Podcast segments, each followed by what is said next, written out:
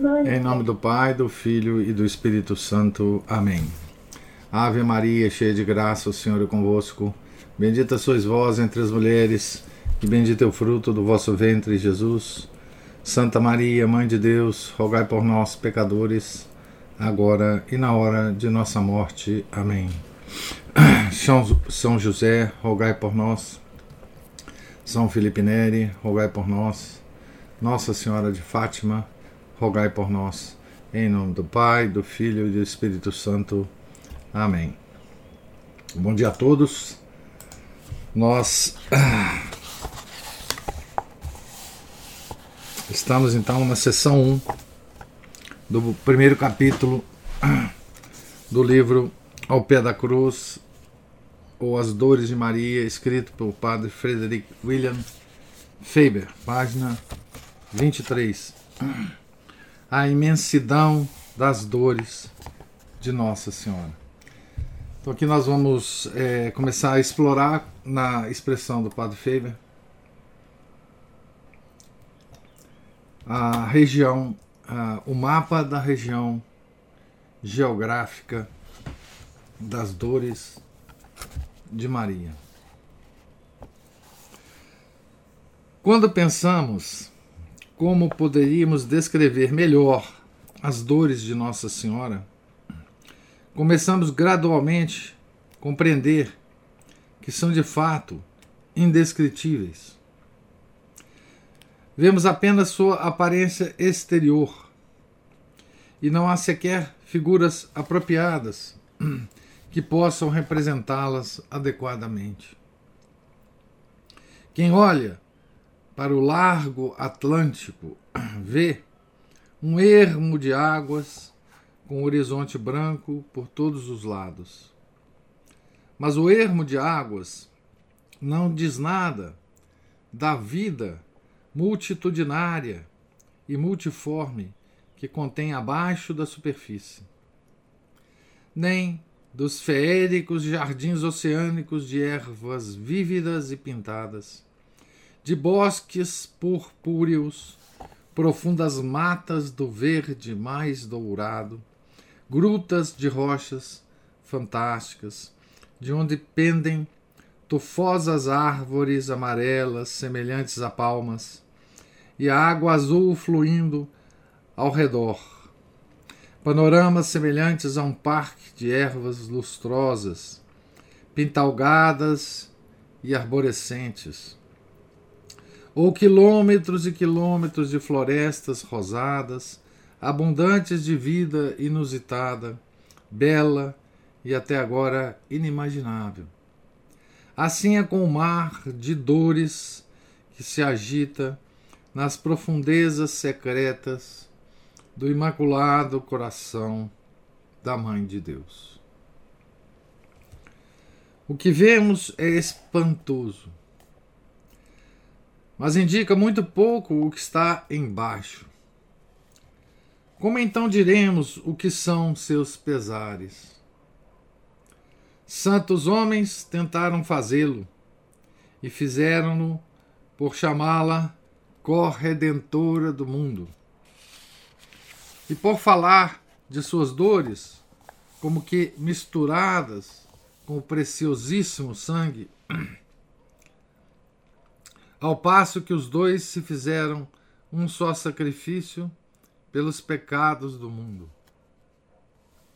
Há uma verdade profunda e uma mais substancial ainda escondidas sob essas palavras. E ainda assim podem ser facilmente entendidas num sentido em que não seriam verdadeiras. São expressão de uma devoção excelente que tenta assistir à fraqueza de nosso entendimento, de uma verdadeira concepção das grandezas de Maria. São palavras exatas e não exageradas. Corredentora, né? Contudo, precisam de fraseado cauteloso e de explicação cuidadosa. Considera considerá-las-emos no capítulo 9.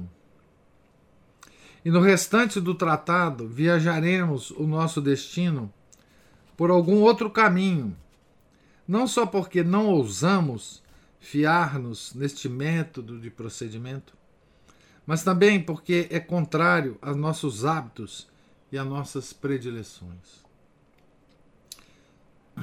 Porque, em matéria de devoção, o que não soa natural não é persuasivo. Eu queria parar nessa frase aqui porque ela é extraordinária. Extraordinária.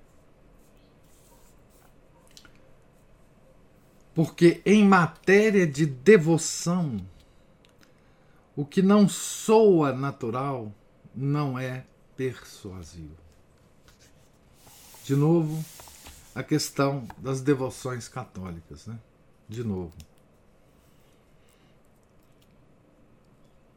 E aqui, Padre Feibe nos dá uma, uma lição tão extraordinária. Tão extraordinária. Veja o que, que ele está comentando aqui. É que é, santos homens, para entender, né, para fazer mais claro essa o papel da Virgem Santíssima, não é? que ela deve ter nas nossas vidas, o que ela teve na vida de Nosso Senhor. Santos homens tentaram fazê-lo e fizeram-no por chamá-la corredentora do mundo. E por falar de suas dores como que misturadas com o preciosíssimo sangue. É disso que ele está comentando. E ele diz o seguinte: que isso é correto. É exato. A descrição é exata. As palavras não são exageradas. Mas veja que ele, ele diz assim: Contudo, precisam de fraseado cauteloso e de explicação cuidadosa. Porque senão, é, elas podem ser entendidas num, num sentido em que não seriam verdadeiras. E ele aí diz essa frase, né? Porque em matéria de devoção, o que não soa natural não é persuasivo. Então, o que ele está nos dizendo é que essas expressões que os santos homens usam sobre o papel da Virgem Santíssima, de corredentora do mundo, e que suas dores são como que misturadas com o preciosíssimo sangue, embora sejam palavras exatas, não soam como natural.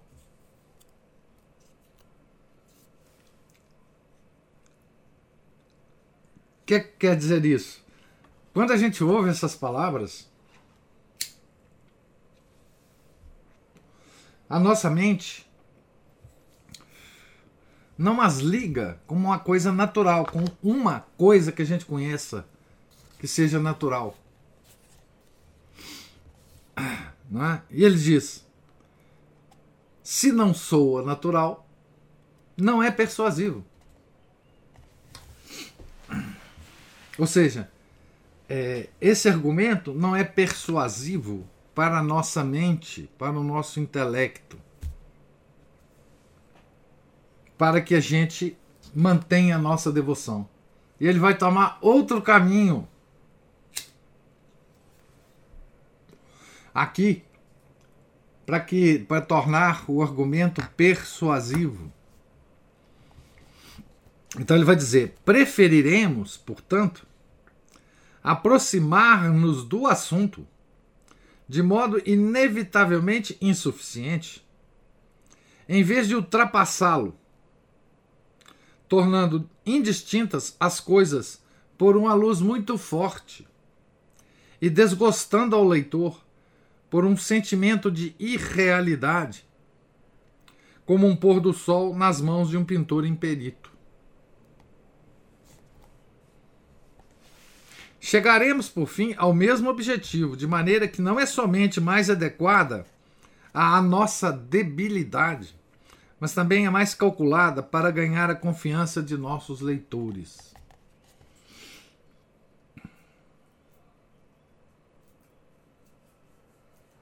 Então, essa comparação dos santos, essas expressões dos santos, as expressões da própria igreja, né?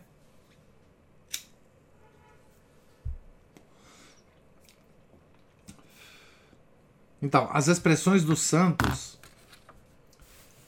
a, relacionadas à Virgem Santíssima, que são exatas, que não são exageradas, são consideradas pelo Padre Faber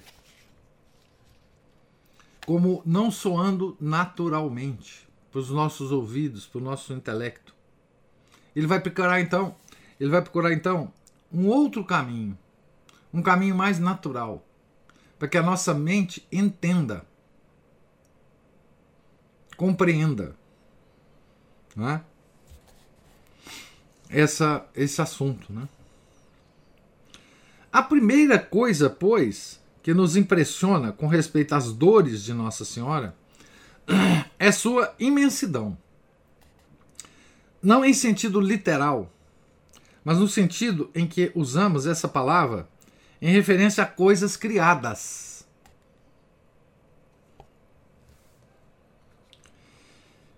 É às suas dores que a igreja aplica as palavras de Jeremias. Então, livro das Lamentações 1 e 2. Primeiro Jeremias, né? A primeira Lamentações. Primeiro livro de Lamentações. 1 e 2. Ó vós todos que passais pelo caminho, atendei e vede se há dor semelhante à minha dor. A quem te compararei, ou a quem te assemelharei, ó filha de Jerusalém? A quem te igualarei, e como te consolarei, ó Virgem, filha de Sião? É grande como o mar a tua tribulação. Quem poderá curar-te? Então, a igreja aplica é? essa citação de Jeremias à Virgem Santíssima. É? Então, veja que, que o padre Faber está querendo faz, que a gente a, entenda as dores de Maria como a gente entende coisas que são referentes às coisas criadas. Né? Para que a gente tenha um entendimento melhor. Fala-se do amor de Maria como de algo de, como de algo que muitas águas não poderiam extinguir. Do mesmo modo, os santos e doutores da igreja falaram da grandeza de suas dores. Santo Anselmo diz: aqui tem a referência da obra de Santo Anselmo. Abre aspas, qualquer crueldade praticada contra os corpos dos mártires era leve, ou antes era como nada comparada à crueldade da paixão de Maria. Fecha aspas. São Bernardino de Sena, também tem a obra dele aqui em referência, diz que a dor da Virgem, da Santa Virgem, era tão grande que se fosse subdividida e repartida entre todas as criaturas capazes de sofrer, estas pereceriam instantaneamente. Um anjo revelou a Santa Brígida, que tem também a obra aqui dessa revelação a Santa Brígida. Um anjo revelou a Santa Brígida que se Nosso Senhor não tivesse sustentado miraculosamente sua mãe, não lhe teria sido possível sobreviver ao martírio. Seria fácil multiplicar passagens semelhantes, tanto das revelações dos santos como dos escritos dos doutores da Igreja. Mas a imensidão das dores de Maria é mostrada especialmente nisto. Elas excedem todo e qualquer martírio. Não só, nunca houve nenhum Marte, por mais prolongadas e complexas que fossem suas torturas, que a tenha igualado em sofrimento, mas a reunião das agonias de todos os mártires, concedendo-se devidamente toda a variedade, toda a intensidade, não se aproximou da angústia de seu martírio. Martírio de Nossa Senhora. Jamais nenhum homem pensativo falará ligeiramente do mistério da dor corporal. Possivelmente sua própria experiência possa, a esse respeito, conduzi-lo à sabedoria pela vergonha. Foi em grande medida pela dor corporal que o mundo foi redimido. E não é principalmente pelo mesmo processo que nós somos santificados neste momento? É a inerrante justiça de Deus a que põe sobre a cabeça dos mártires aquela coroa peculiar que pertence aos que, pelo heroísmo da perseverança física, entregaram sua vida por Cristo. Mesmo, porém, com respeito à angústia corporal, Maria excedeu os mártires. Todo o seu ser foi embebido de amargor. As espadas em sua alma alcançaram todo e qualquer nervo e toda e qualquer fibra no corpo e não podemos duvidar que seu corpo imaculado, com suas perfeições excelentes, foi delicadamente moldado para sofrer mais que todos os outros, exceto o de seu filho. Então, aqui a gente, a gente vê uma coisa que nós adiantamos, né? é, ontem, que é assim: são as dores físicas do corpo físico de Maria. Não é? Então,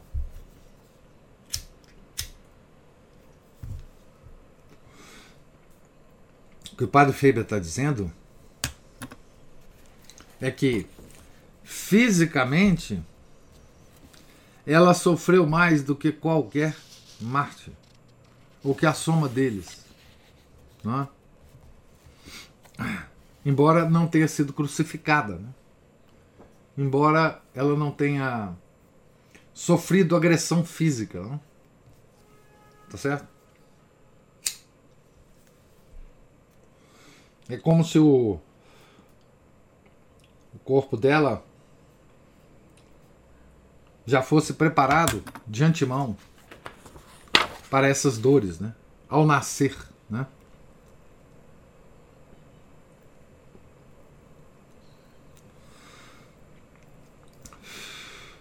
Ele ainda diz, né? Foi preparado ao nascer, moldado, para sofrer mais que todos os outros corpos, exceto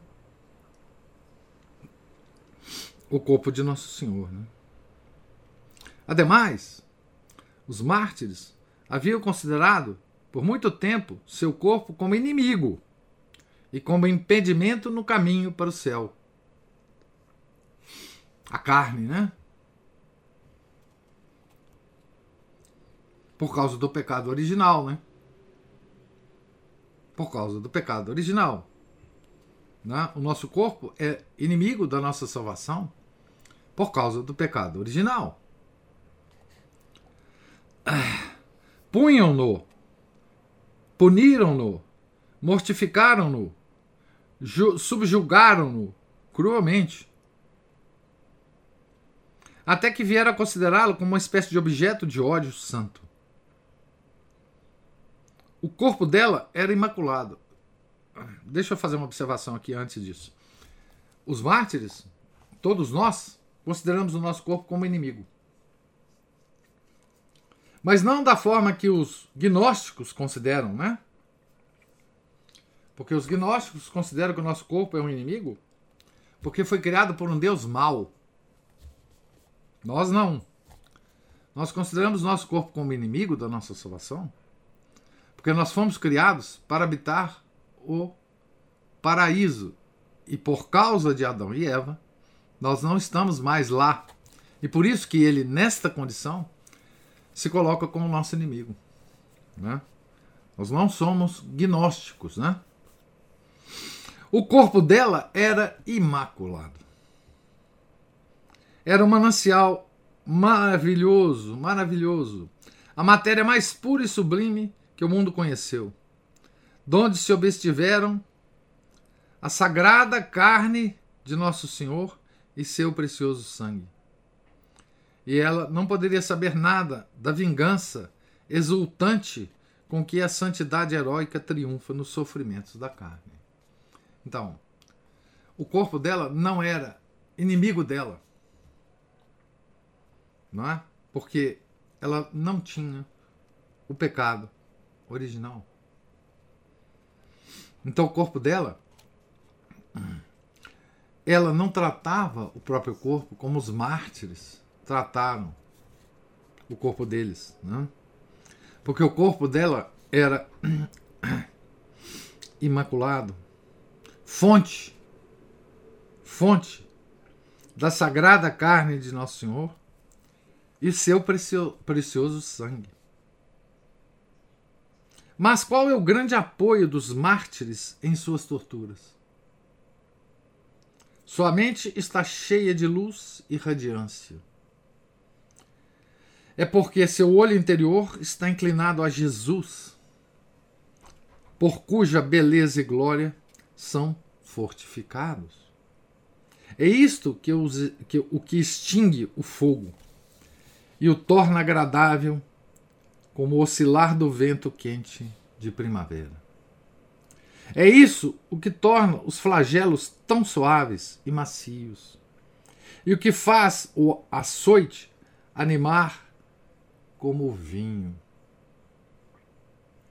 É isto o que constitui a agudeza do aço sem fio para a carne dividida e para as fibras feridas. O que está dentro deles é mais forte do que o que está fora deles.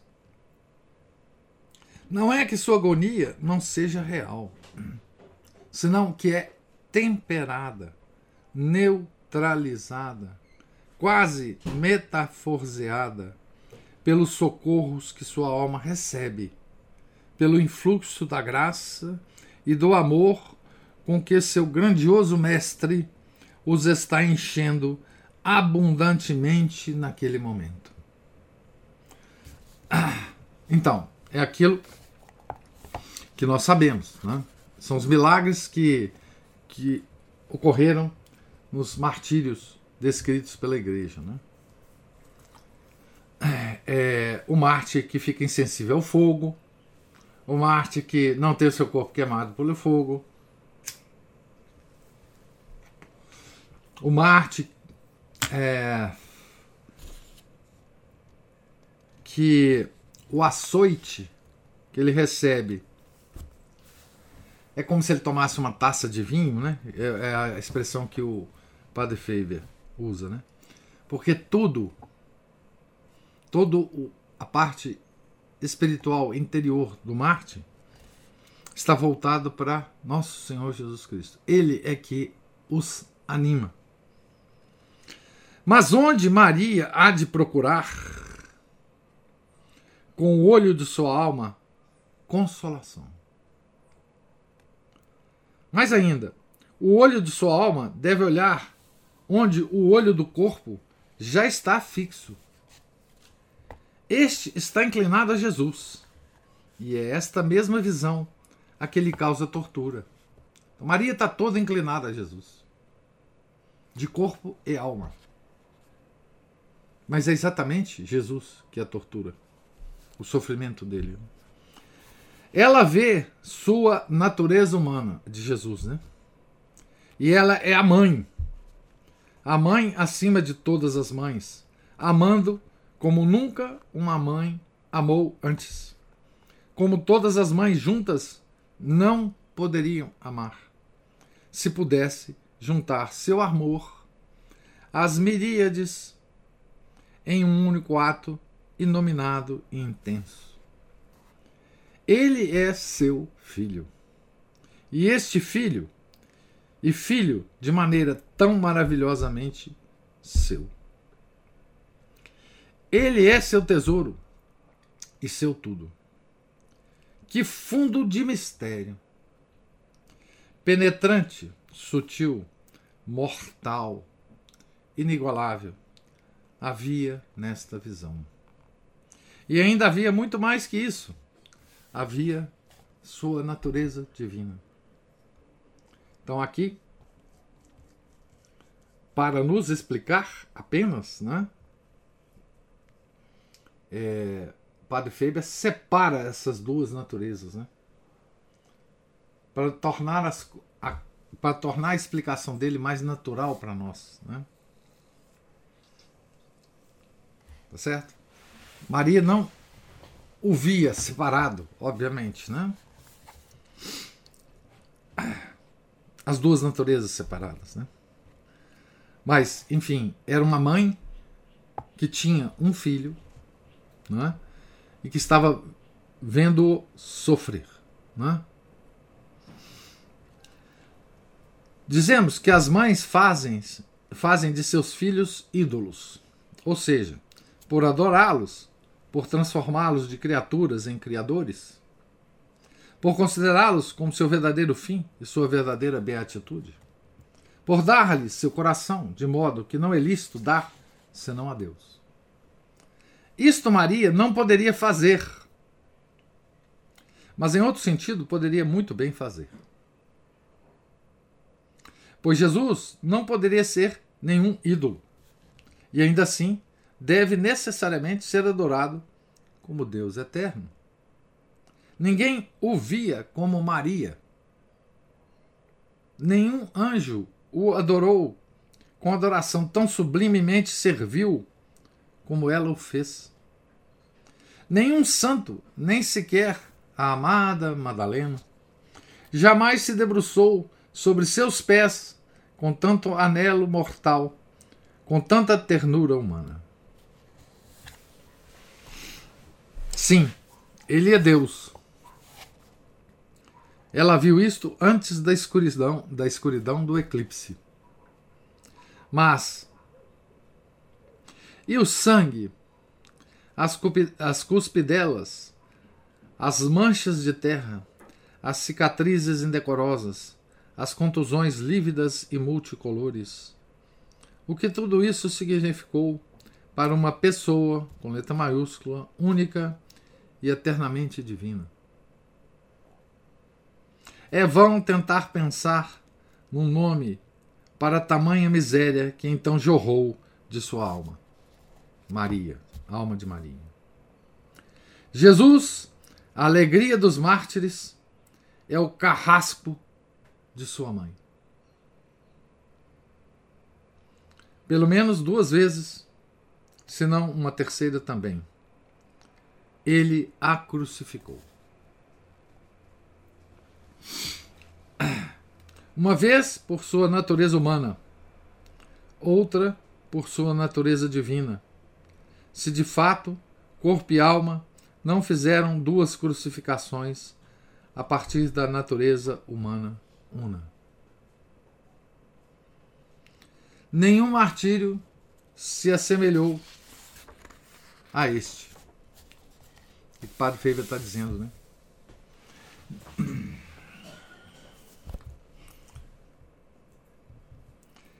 Ele diz: Maria, ninguém entendeu Nosso Senhor como Maria, né?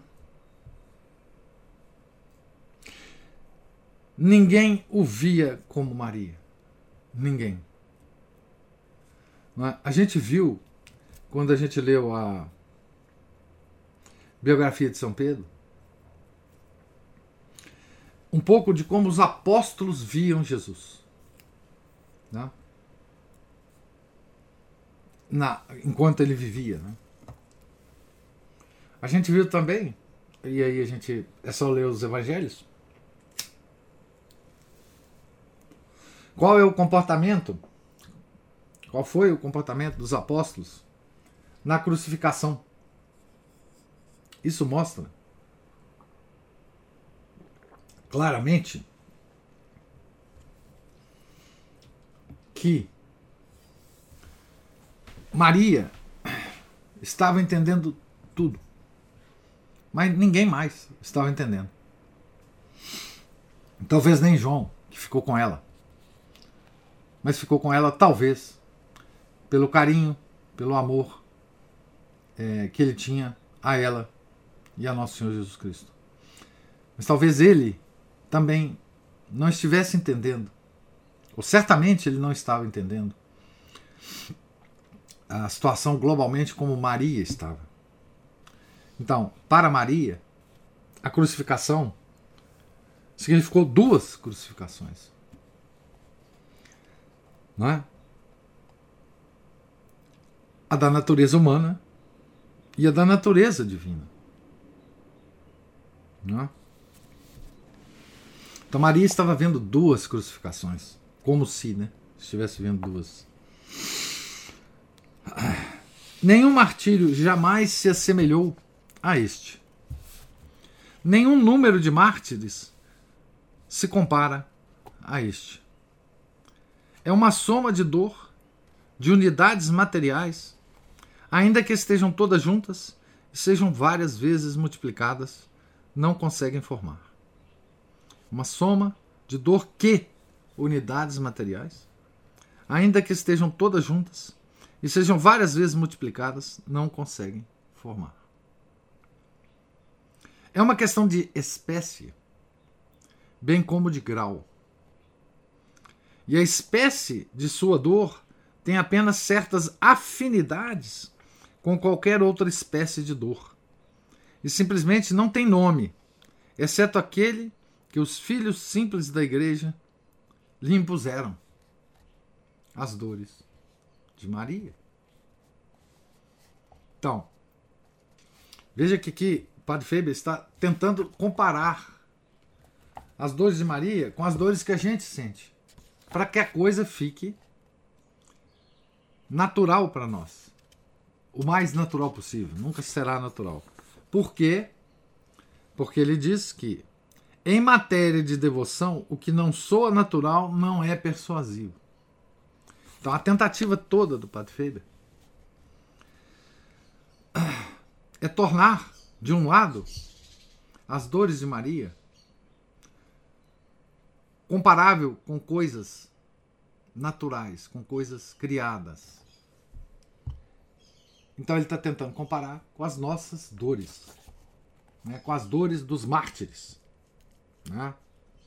Tentando é, comparar é falar as semelhanças e as diferenças. Né? Então é isso que ele está falando, ele está tentando fazer aqui. Ele está tentando pesar a, as semelhanças e as diferenças das dores de Maria com nossas dores, dores corporais, né? Dores corporais.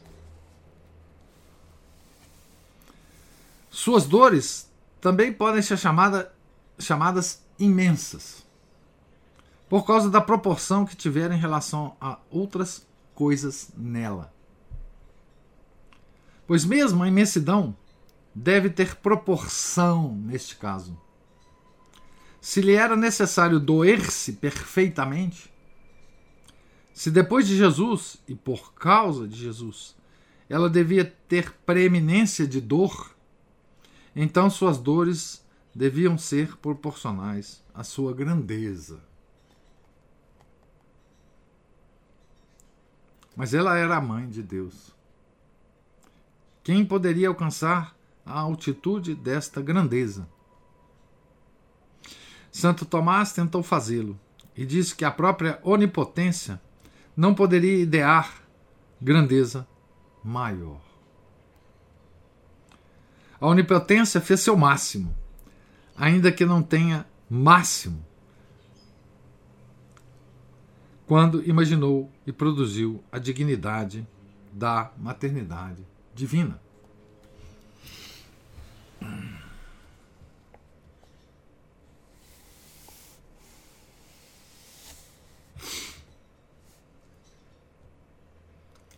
Aqui,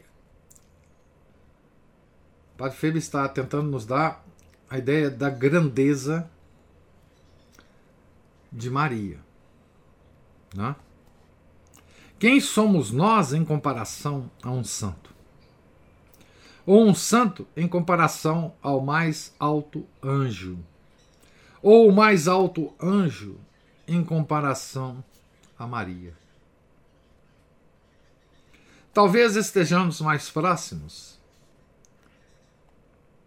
Deve suspeitar-se que estejamos muito mais próximos de Miguel ou de Rafael do que eles estão de Maria.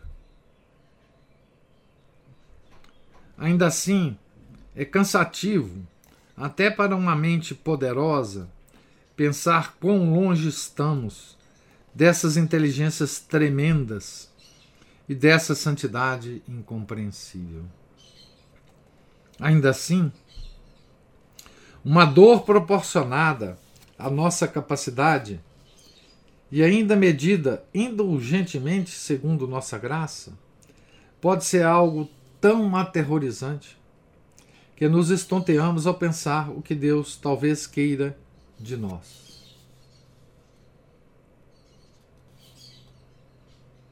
E então, o que aqueles espíritos podem suportar e ainda assim não perecer?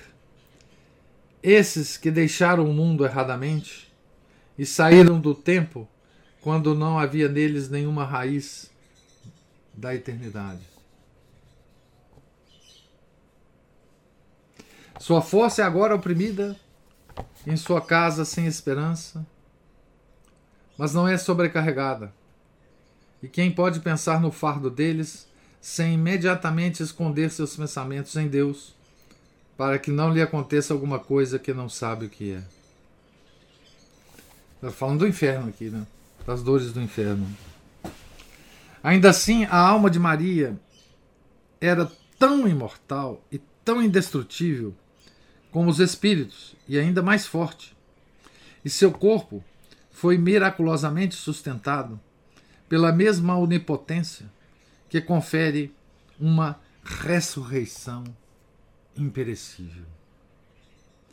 Ademais, talvez o mesmo Santíssimo Sacramento, que não foi consumido dentro dela e que é em todos nós semente de gloriosa ressurreição, a tenha mantido parada e viva ao pé da cruz sangradora. Qual, pois, não deveria ter sido a dor proporcional à sua grandeza, à grandeza da Mãe de Deus, à sua vasta virtude de suportar, à sua capacidade multiforme de sofrer? Se pararmos e pensarmos, veremos quão pouco o nosso pensamento a alcança.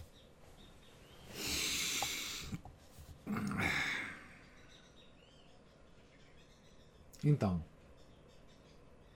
eu vou parar aqui a nossa leitura.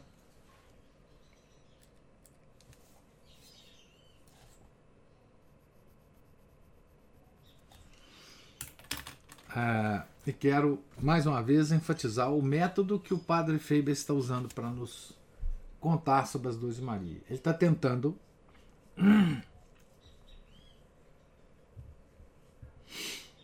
é, nos dar uma ideia das dores de Maria em relação às dores que nós podemos sentir e que nós sentimos.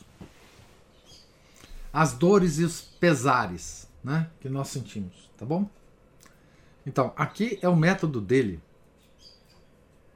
de nos aproximar, nos aproximar a nossa natureza humana das dores de Maria. Ele sempre está nos dizendo assim que não tem comparação das nossas dores com a de Maria.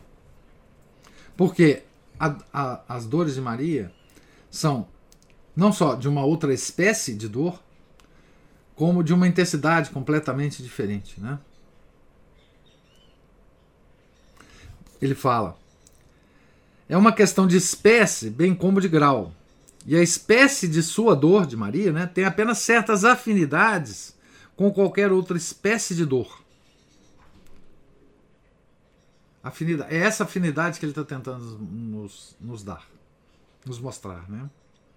E simplesmente não tem nome. Essa espécie de dor não tem nome.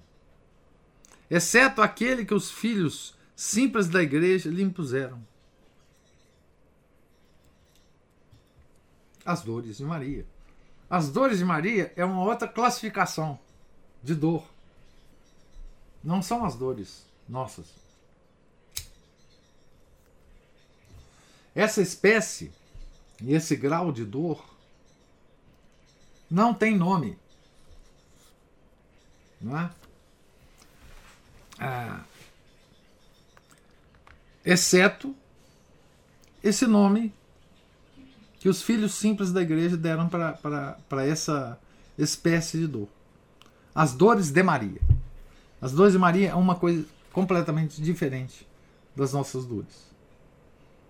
Certo? E ressalto também como é que ele ele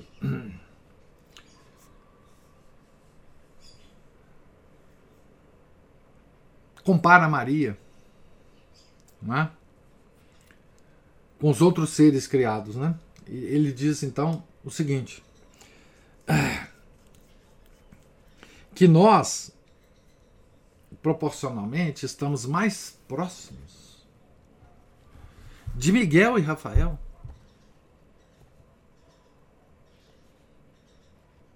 Do que Miguel e Rafael a Maria. Então, a classificação das criaturas criadas, não é? Certo? Ela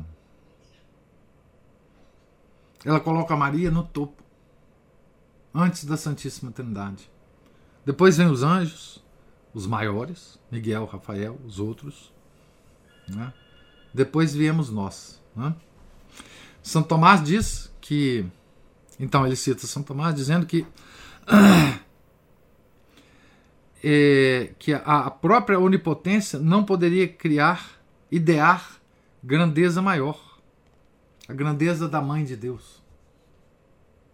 É impossível para a Santíssima Trindade criar algo mais maior. Né? Essa expressão de Santo Tomás. Né? Certo? Então agora eu abro para comentários se eu houver de vocês alguma observação da leitura de hoje. Estamos então na página 29, viu? No meio da página 29.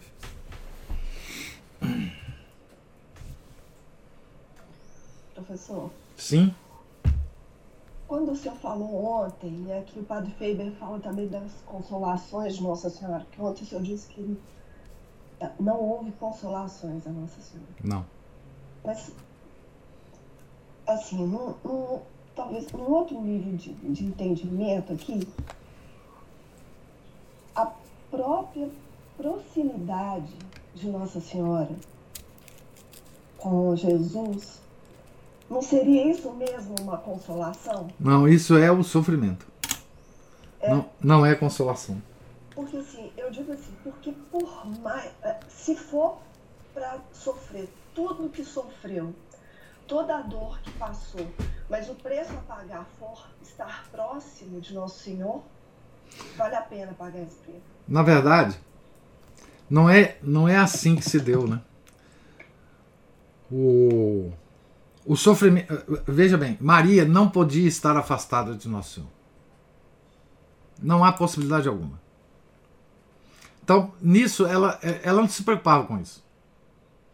Ela não tinha essa preocupação.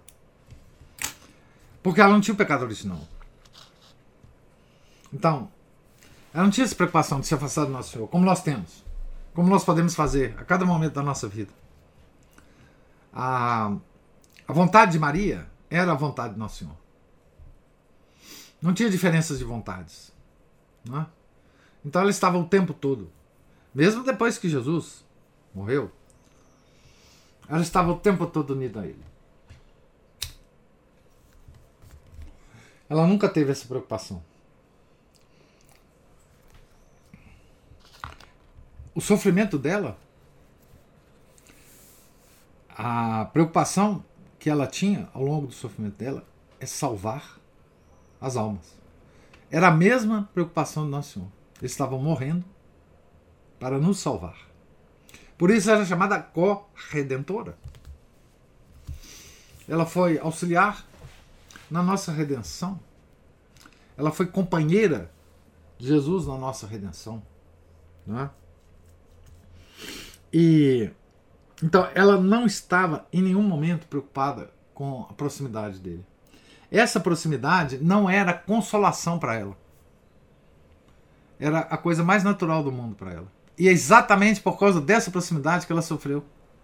Ela sofreu porque o filho dela estava sofrendo. Sofreu proporcionalmente à natureza humana dela. Né? Mas sofreu mais do que qualquer ser humano e mais do que o ajuntamento de todos os seres humanos. Então, não tinha consolação para ela. Para as dores dela, não.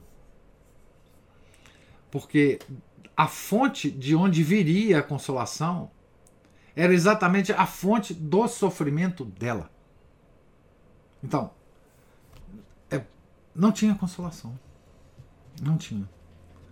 É, ela estava ali com Nosso Senhor ah, crucificando-se com ele.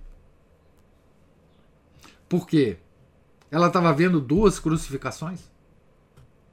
Ela estava entendendo o que estava acontecendo ali naquele momento e por isso ela estava sofrendo tudo o que ela sofreu. Veja que a natureza humana dela, por mais imaculado que seja o corpo de Maria, a natureza humana não teria força para suportar esse sofrimento, não fosse a ajuda de Deus, do próprio filho dela. Ela teve que ser suportada nessa dor, porque senão ela morreria. Essa dor não é suportada por corpos humanos, mesmo o imaculado corpo de Maria. Então ela teve que ser ajudada por Nosso Senhor para sofrer. Então Nosso Senhor ajuda os mártires como? Com consolações, né?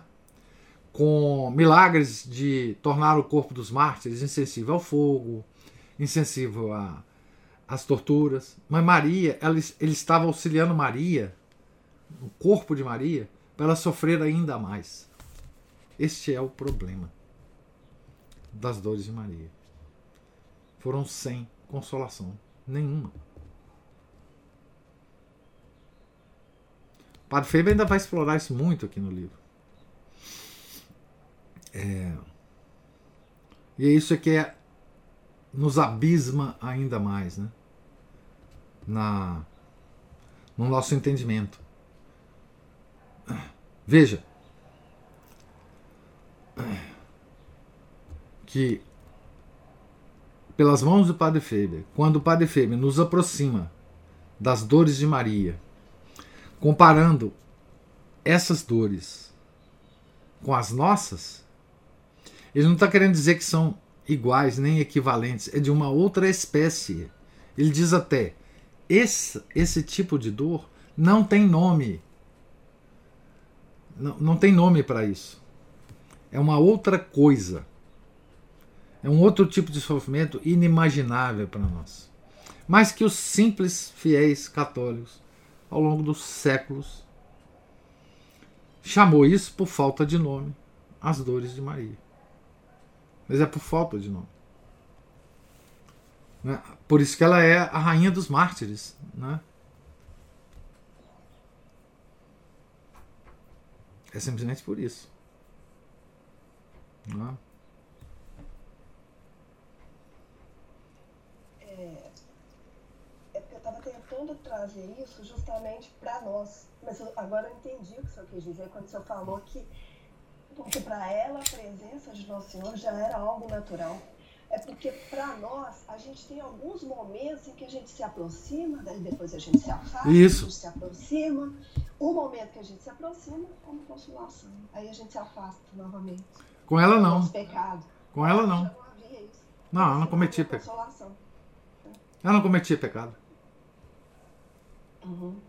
E, e, e é assim, é, porque eu tava- justamente é, com isso me fez até entender mais, eu falei com o senhor ontem que eu tô com a Santa Margarida, assim, a história dela fresquinha na cabeça, porque eu ouvi de novo, né? Então, isso me faz até entender melhor o que as coisas que ela fazia, né?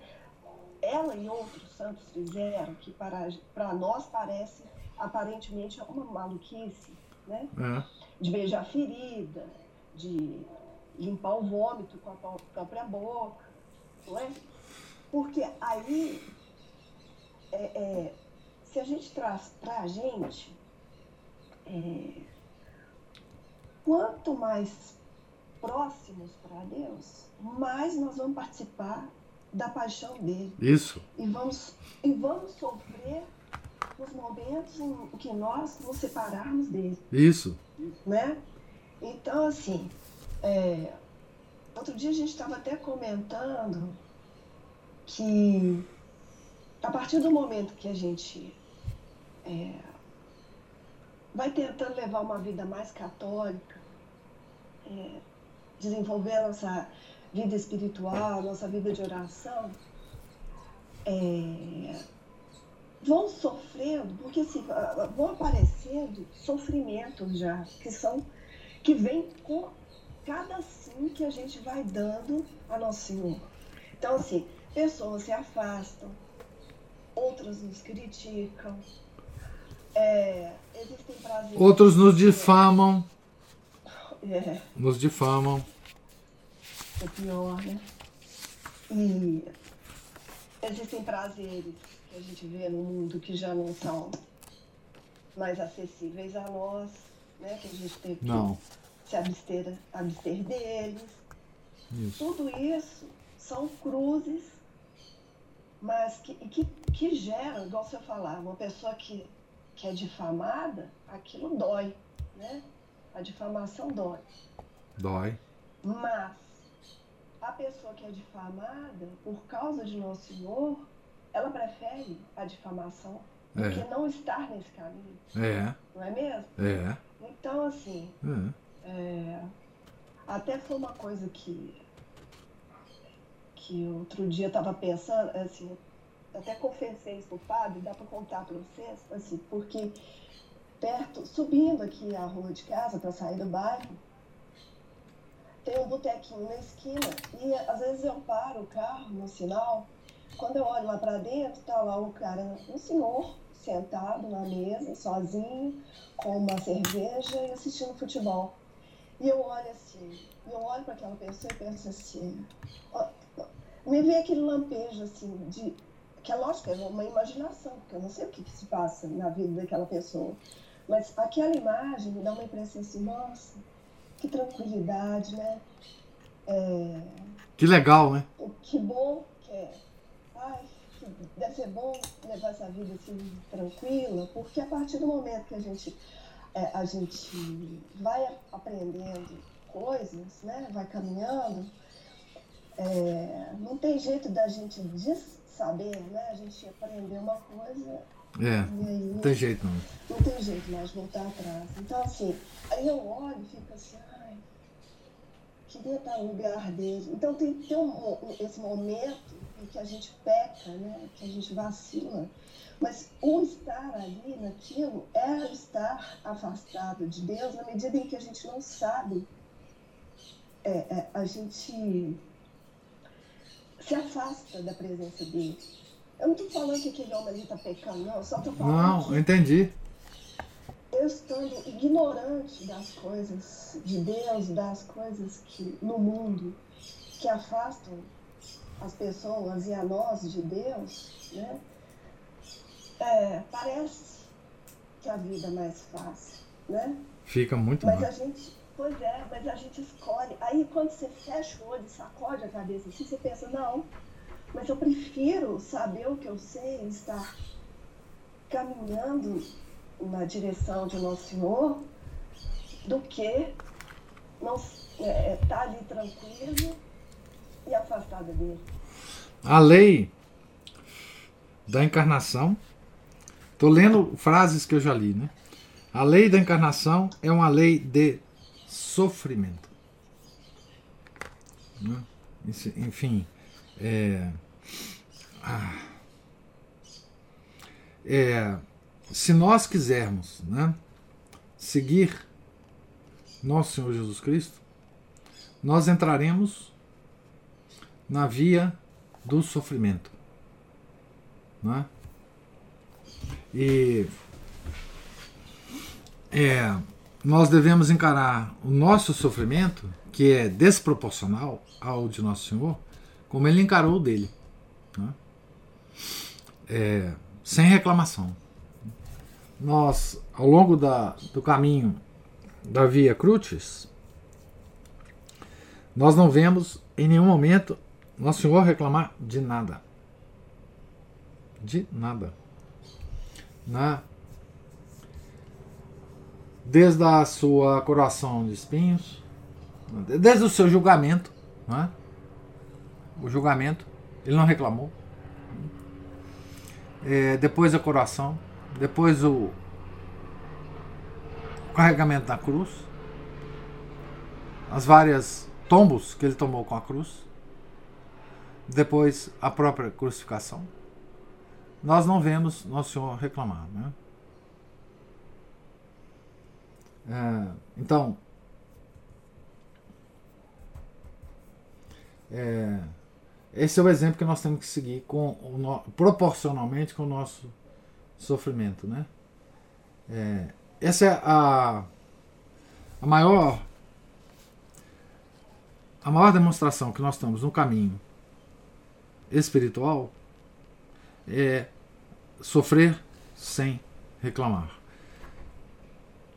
É, não estou dizendo sofrer sem entender o sofrimento, não. Pode entender, claro que tem que entender. Quem tem capacidade de entender, tem que entender. Mas não reclamar. Não é? Não reclamar. Tá certo? É, primeiro capítulo da Imitação de Cristo, a primeira frase do livro Imitação de Cristo. Eu sei disso porque eu estou meditando essa frase nas minhas meditações, nas minhas orações mentais. Primeira frase do livro Imitação de Cristo é uma citação do Evangelho de João, que é uma frase de Nosso Senhor. Quem me segue não anda nas trevas. Então, o caminho é, de Nosso Senhor é um caminho de luz. Luz significa entendimento e aderência da vontade. Luz. Não é? Então, é, é um caminho de sofrimento. Então, é, não, não tem jeito. É, enfim, é, ah, por que, que não tem jeito? Por causa da nossa condição de pecado original. Então, no tal estágio onde a gente está, não é? que não foi o lugar para o qual Deus nos criou para habitar, mas nesse lugar a lei, a lei é a lei do sofrimento. Foi isso que Nosso Senhor veio nos ensinar. Né? Ele veio nos ensinar que a lei é de sofrimento E o caminho é Ele. O caminho é Ele. Né? Eu sou a verdade, o caminho e a vida.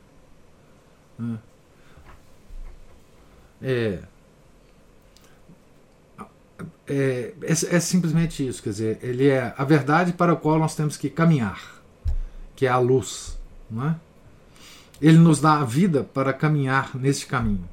Então ele é tudo isso junto e misturado. É? Então, é, e é isso que nós, eu espero, que ao longo da nossa leitura, nós vamos sempre relembrar disso, através das dores de Maria. Né? Veja que coisa é, interessante, né? Na nossa leitura, nós estamos lendo sobre Maria. Mas nós estamos sempre nos referindo ao filho dela. Ad Iesam per Mariam. Esse é o nosso caminho. O caminho do católico. A Jesus por Maria. Ad Iesam per Maria. Não é? E é exatamente pelos sofrimentos dela que nós vamos atingir uma compreensão, ainda que muito tênue, dos sofrimentos dele, que foram muito maiores. Mas nós não entendemos nem a grandeza das dores de Maria completamente, né? Nós só temos vislumbres, né? Desse sofrimento. E esse sofrimento, ele tem que conformar a nossa vida proporcionalmente, né? sem reclamação, sem murmuração, sem um pio. E é isso que deleita o sacratíssimo coração do nosso Jesus Cristo. Nós sofrermos sem reclamar. Não? A Juliana está falando assim: ó, leitura completa, leitora e coleitora. Tá vendo? É oceano, Paulo. Diga, Ronan. É, ouvi a gravação da, da, leitura de ontem e complementando com a, com a, de hoje, até voltado com as questões da, das consolações, né? A, as falta, a falta das consolações, igual a Ana Paula frisou. E a, o, o não entendimento que eu, pelo menos eu tenho, a gente tem, é, sobre as dores de Nossa Senhora, é sempre a gente tenta assimilar, igual o senhor disse, os sofrimentos dos mártires. A, a, assim, a gente pensa assim, como Nossa Senhora, Nossa Senhora Santíssima, é infinitamente superior aos santos, mas a gente tenta entender as dores de Nossa Senhora com o sofrimento dos mártires.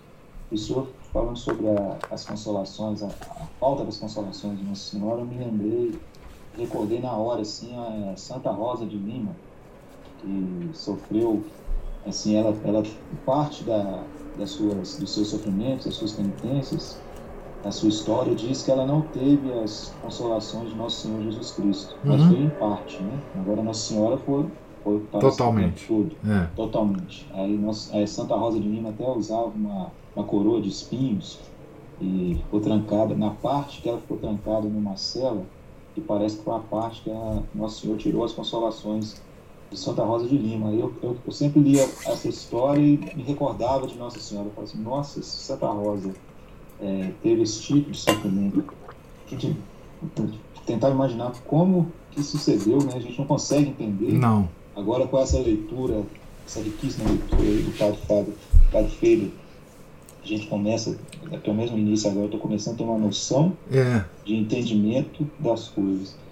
A gente não tem nenhuma, nenhuma noção, igual eu estava escutando um, um, sermão do padre Renato Leite, que eu gosto muito, que era do IBP, e ele falando que Nosso Senhor não poupou Nossa Senhora de forma alguma. Uh -uh. Ele não poupou. Quem somos nós para reclamar disso? E a gente uh vê aquela imagem de Nossa Senhora com, a, com as sete espadas né, pintadas no, no coração, mas a gente não imagina o que é isso. Né? Aí é assim, as coisas vão acontecendo, professor, que é inexplicável. Assim aqui na minha casa aqui a gente passou a rezar o aquele toda sexta-feira o texto das dores de Nossa Senhora. E tem ele uma versão abreviada e tem uma versão mais assim, com os comentários maiores. Né? Assim, é bom, eu procuro variar um pouco também, porque a gente tem criança em casa, criança sempre gosta de algo novo, assim. Sim. Então, esses comentários, eu achei esse texto não tem um autor, mas através desses comentários, eu passei a entender um pouco assim, com essa leitura. Então, é aí que eu vou entender melhor, assim, o que for, né? Eu, eu acho né, que eu vou entender. Eu acho que a gente não consegue entender. É, o, o Ronan, pelo, pelo que eu li ontem da introdução que o padre Faber faz de, do livro dele, ele diz o seguinte: é, que ele rezava o Rosário das Sete Dores no Oratório de Londres e que isso veio da ordem dos servitas. Talvez o texto que você está rezando tenha origem no, na ordem dos servitas também. Tá? Eu imagino que tenha. É, o, o Rosário das Sete Dores. É, provavelmente não tem um autor, obviamente, porque veio da ordem, né? Ah, então deve ser isso. Mas eu, eu acho que deve ser por aí, a origem. É, depois, se você descobrir, você conta para nós. Ok. É, enfim, a. É, eu, a, eu, quando eu, eu divulguei essa leitura, eu falei para vocês que eu acho assim que depois dessa leitura a nossa a nossa compreensão é, da Virgem Santíssima vai mudar. Mudar em, em, em muitos graus. Né? Assim, a nossa devoção a ela, o nosso amor por ela, vai ter um, um suporte de compreensão intelectual muito grande. Não é? E espero que nos afaste de uma conexão com a Virgem Santíssima, uma, uma conexão sentimental. Nós não podemos ter essa conexão com a Virgem Santíssima. Essa, esse sentimentalismo é, pegajoso, é, ah, que, enfim, muitos têm, né? Infelizmente hoje em dia. É... Eu queria ainda introduzir aqui uma outra coisa que é o seguinte. Pode uma devoção mariana nos afastar de Deus?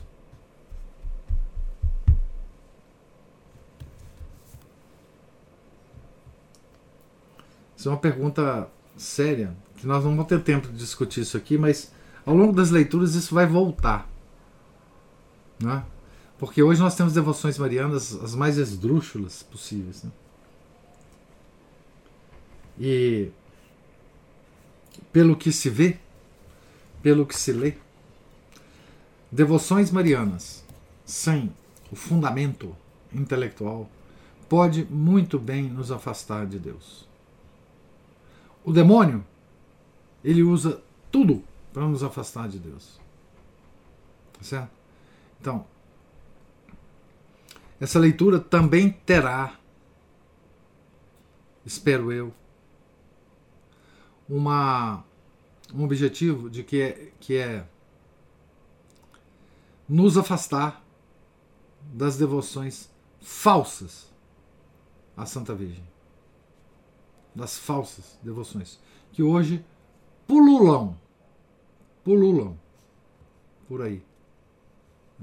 Nos afastar dessa curiosidade quase mórbida. Qualquer pessoa que fala, ah, Nossa Senhora está aparecendo ali, ah, então vou lá para ver como é que é e tal. Certo? Ah, olha, tem uma agora, uma outra Nossa Senhora, tem um vídeo no YouTube falando de outra Nossa Senhora, não sei das quantas. Outro dia eu fiquei sabendo de uma. É, é, que eu nunca tinha ouvido falar, Nossa Senhora das Lágrimas. Ah, tem um vídeo aí no YouTube. Quando a gente souber sobre as dores de Maria. A gente vai dar mais dignidade à Mãe de Deus. Porque todas essas. Não estou falando de, de nenhuma especial, não. Mas todas essas milhões de aparições de Maria não estão proporcionadas à dignidade que ela tem. A dignidade que ela tem. Certo? Maria está acima dos anjos. Maria, ela não tem como ocupação ficar aparecendo para qualquer pessoa e para todo mundo e mandar mensagem diária. Isso é um rebaixamento tão monstruoso da mãe de Deus, tão monstruoso que eu assim, eu espero que essa leitura nos proteja disso. Quase blasfêmia. É quase blasfêmia.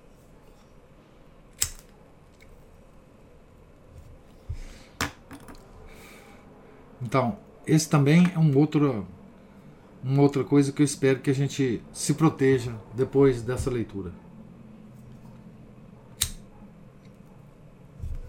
Porque entendendo a dignidade dela, a santidade dela, através das suas dores, nós vamos ver que é impossível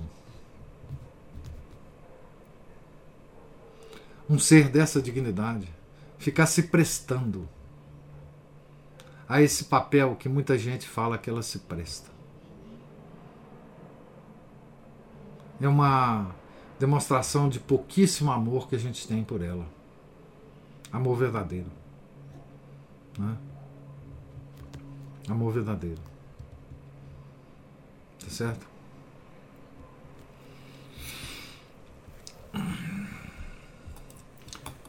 É, mais alguma observação? Comentário?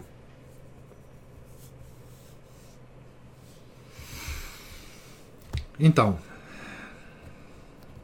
Deus lhes pague pela presença, pela paciência. É, fiquem todos com Deus. Estamos no meio da página 29. Tá certo? E amanhã, se Deus quiser, nós continuaremos a leitura. Em nome do Pai, do Filho e do Espírito Santo. Amém. Ave Maria, cheia de graça, o Senhor é convosco.